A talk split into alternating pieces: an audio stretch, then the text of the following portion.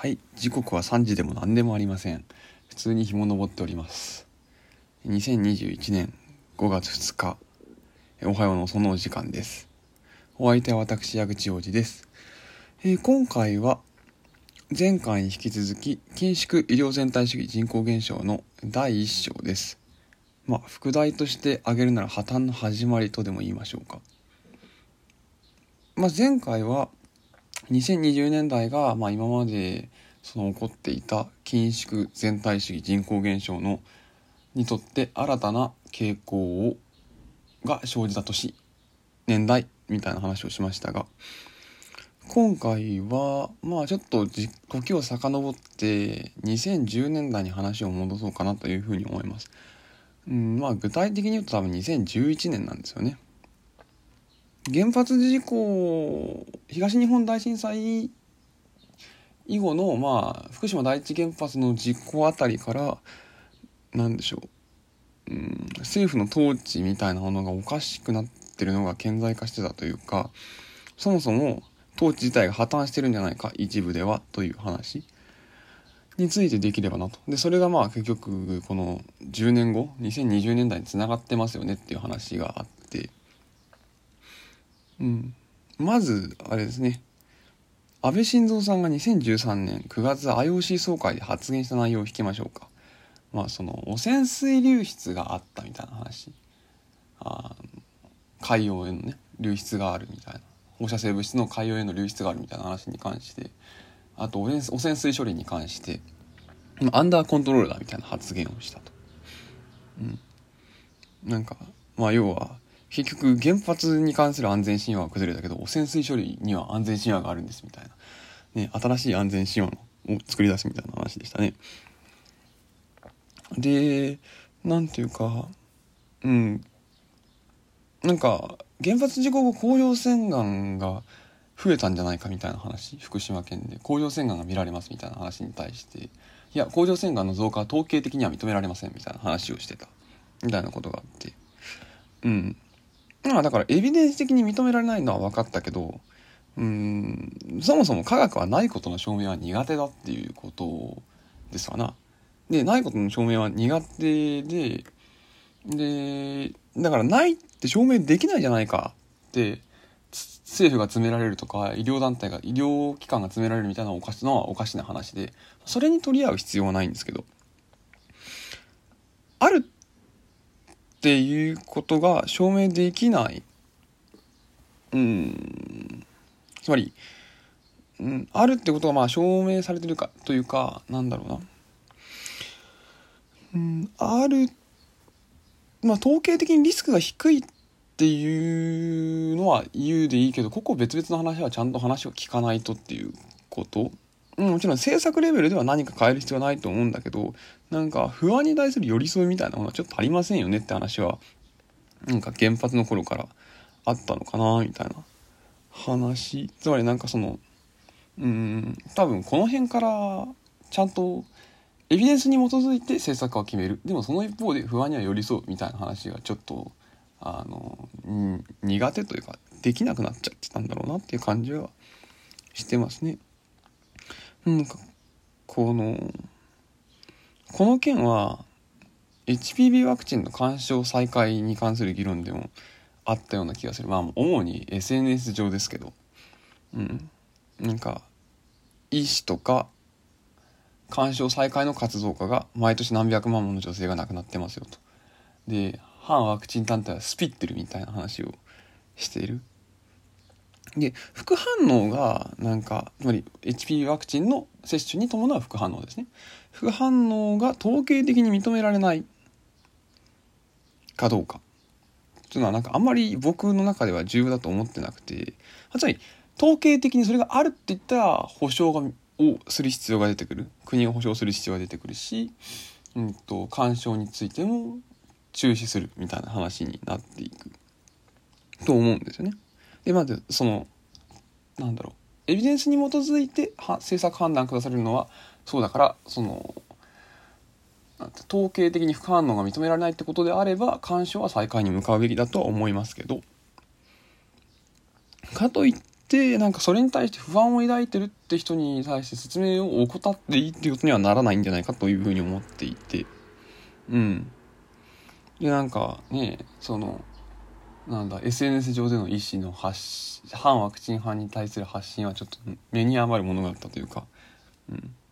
そんなものはエビデンス上はないんだって言ってることおかしいっていうふうにまあ罵倒するのも罵倒するのだし。でなんかそんなこと言ってた同じ医師がカイロプラクティック副反応に効くっていう事例がアメリカにはあるみたいな話をしてて。え副反応ってなかったんじゃないの？みたいな。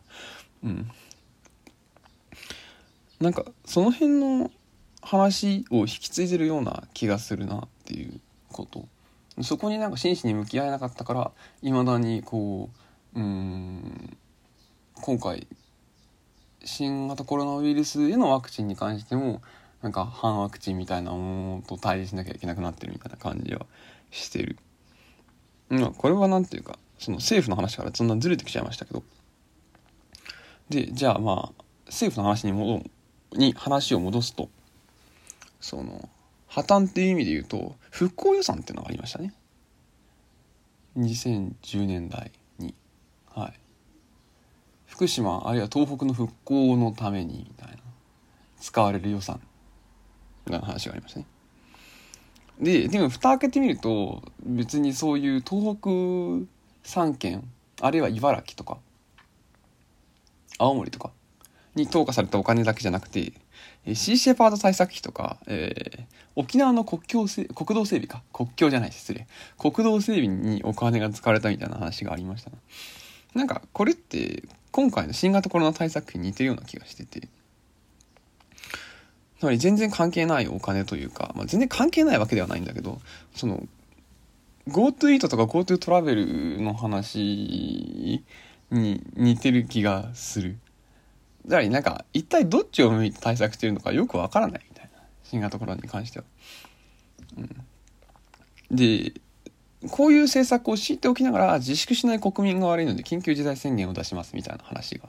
出てくる。まあ、前回も言いましたけどそれってあの緊急事態宣言出す出してその国民が自粛しないのが悪いんですって糾弾する傾向はありますけどその医療制度に手をつけてない政府の責任なんじゃないですかっていう話が一方であって、うん、という。まあちょっとその復興さんの話でも微妙に話はずれてるんですけど、なんか首都がおかしいみたいな話とは繋がってる気がして、なんで一律給付じゃダメなんですかみたいな話。前回も確認したけど、受給ギャップ埋めきれてないんだったら一律給付もっとしてもいいじゃないですかっていう話があって、うん、という。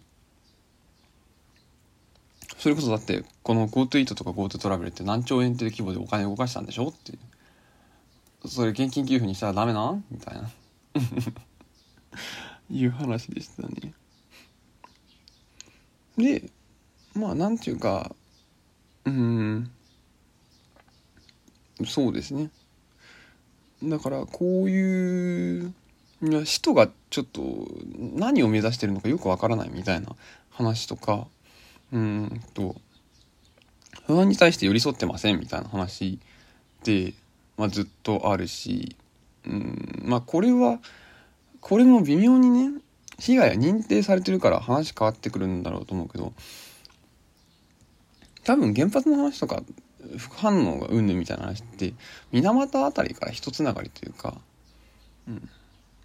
そもそも認定のハードルが高くて国有利で被害者が不利な感じになってると。で、認定されてないんだから、省庁としては対応しませんっていうわけですよ。え？だとしたらやっぱり認定に向けて、こう、闘争しなきゃいけないんじゃないのみたいな論理的組み立てになっちゃうわけね。うん。という話ですね。うん、だからなんか、ちょっと話、いろいろちっちゃいましたけど、2011年代から、あ、11年か、を境にそこが抜けたなって思ってたのは、その、まあ、一つは不安に対して寄り添いましょうみたいな話。やっぱりないんだなっていう。その公害問題を経たけど何も変わってないんですねっていう、えー、件となんかうんと使途がちぐはぐなお金増えちゃいましたよねみたいな。復興予算をはじめとしてって。この2点ですね。なんかこの辺からちょっとこう破綻始まっててうん。つまり10年前アンダーコントロールですみたいな。まあ正確にはね8年前ですけど2013年。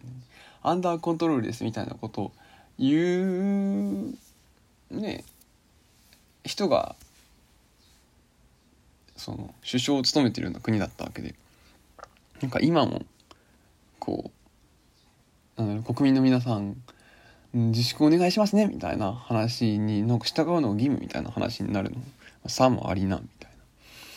感じですね。だからちょっとここはヒントになるのではないかなという感じがします、うん、で繰り返しますがあんまりトランプのことはスタートだと思ってない。あれは正直この流れで言うと少なくとも日本列島に関してはうんそんなにうん。エポックメイキングな感じは僕はしない。